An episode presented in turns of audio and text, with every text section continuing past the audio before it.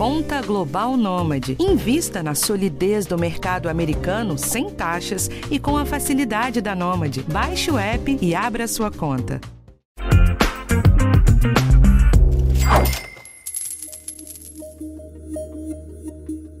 A renda média do trabalho dos brasileiros é a mais baixa dos últimos 10 anos.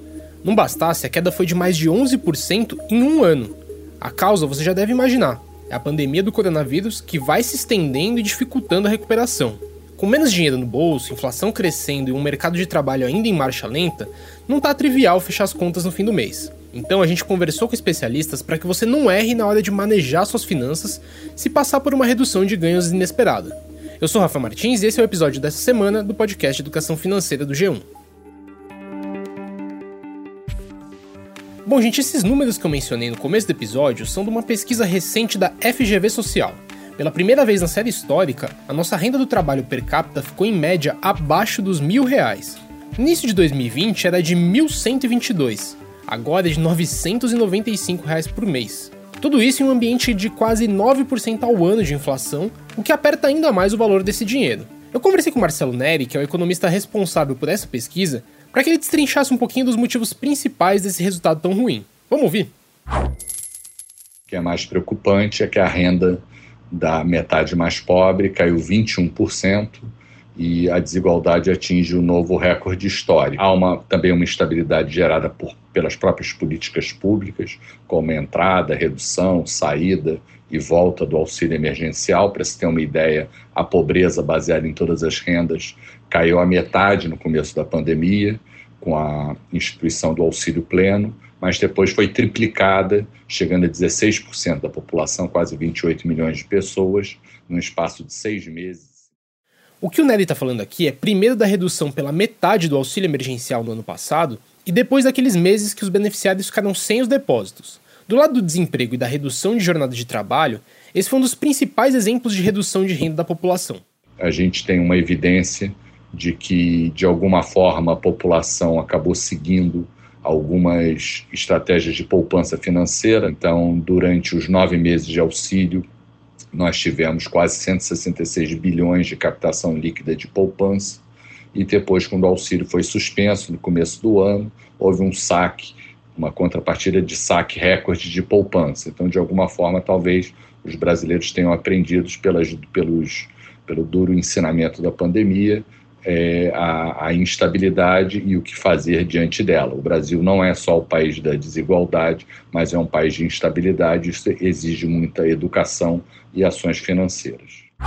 Pois é, só para simplificar um pouco do que ele disse, esse período de crise foi marcado pela imprevisibilidade. Quando entrou mais dinheiro pelo auxílio, os beneficiários conseguiram guardar um pouco. Só que assim que veio a crise, eles foram obrigados a gastar tudo de novo. E essa lição que ele menciona é que a crise pode ter deixado de ensinamento justamente a importância de você ter uma reserva para momentos mais difíceis. A gente sabe que não é fácil. Então eu conversei com Michel Viriato, que é professor de finanças da Casa do Investidor, para ele explicar para a gente quais os primeiros passos para se tomar quando você tiver um problema de diminuição de renda. Com ou sem a reserva financeira, esse é um momento crucial e você não pode errar numa hora dessa. Vamos ouvir? Michel, qual é o primeiro passo, a primeira atitude que você tem que tomar quando você tem uma perda de renda? O primeiro passo é você se resguardar. Uh, ou seja, se você tem uma reserva, então você já programar uh, por quanto tempo você viveria. Para ela se programar.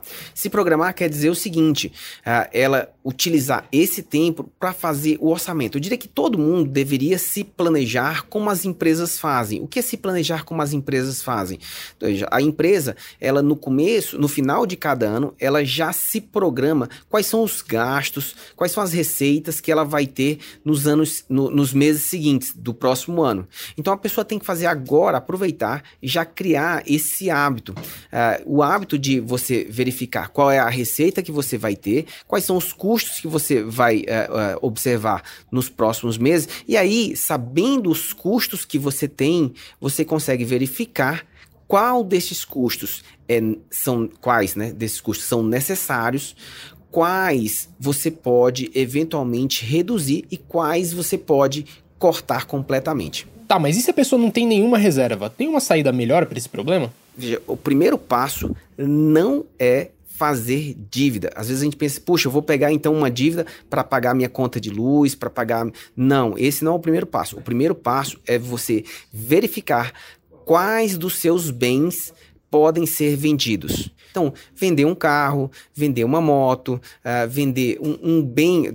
Com certeza na sua casa você vai ter uh, uma série de, de artigos que você tem guardado. Então, a hora é de pegar esses artigos e, uh, como se diz, desapegar, colocar no classificados e receber dinheiro. Então, este é o primeiro passo. Né?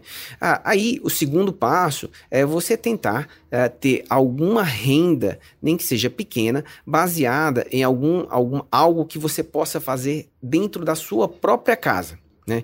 Algum artesanato, alguma a, arte culinária. Veja, a, a, dívida, ou seja, pegar uma dívida uh, num banco para fazer algum tipo de pagamento urgente, é o terceiro passo. É algo que você vai fazer somente depois de ter passado por esses dois passos. Michel, quando as pessoas estão endividadas, o custo de pegar um empréstimo aumenta muito. E muita gente acaba recorrendo para os parentes. É o certo? É preciso tomar muito cuidado para não confundir a relação que você tem de amizade e de família, porque isso pode te levar tanto a você perder um amigo que eventualmente uh, pode te ajudar com coisas pequenas, né? Uh, até mesmo uh, ser um comprador dos seus produtos, como gente tinha mencionado, do, e na família você realmente perder a relação que você tem familiar. Então precisa tomar muito cuidado com relação a isso. Se você tem uma abertura para pedir ajuda dentro da sua família, sem dúvida é melhor do que você ir direto ao banco. Né? A família ela não vai eventualmente te pedir juros e, e se pedir, eh, ela vai, pedir, eh, vai solicitar um juros que é muito, mas muito mais barato que qualquer juros que você pega no banco. Né? Tá, e quando a renda normaliza ou quando a pessoa volta a trabalhar? Tem um caminho que ela tem que seguir para ir arrumando as contas? É sempre bom entender que é o seguinte: uh, o aprendizado que você teve uh, pelo momento uh, mais desafiador que você passou. Qual é o aprendizado? O aprendizado de que fazer um planejamento é algo muito importante. Uh, o aprendizado de que você não elevar seus custos além do que você recebe de renda mensal é muito relevante, porque aí sim você vai conseguir criar o hábito para no momento em que você tiver uma próxima dificuldade que com certeza, isso vai acontecer, ou seja, o, a economia uh, ela é cíclica, a gente vai passar por um outro momento de dificuldade no futuro, uh, pode ser daqui a 5 anos, pode ser daqui a 10 anos, mas vai acontecer, e aí você já está mais preparado, e aí você já acumulou uma reserva. Bom, gente, então é isso. A gente espera que essas orientações tenham sido úteis para você e te ajudem no momento mais complicado. E não custa lembrar, toda segunda-feira a gente tem um tema diferente por aqui. O podcast Educação Financeira está disponível no G1, no Globoplay ou na sua plataforma de áudio preferida.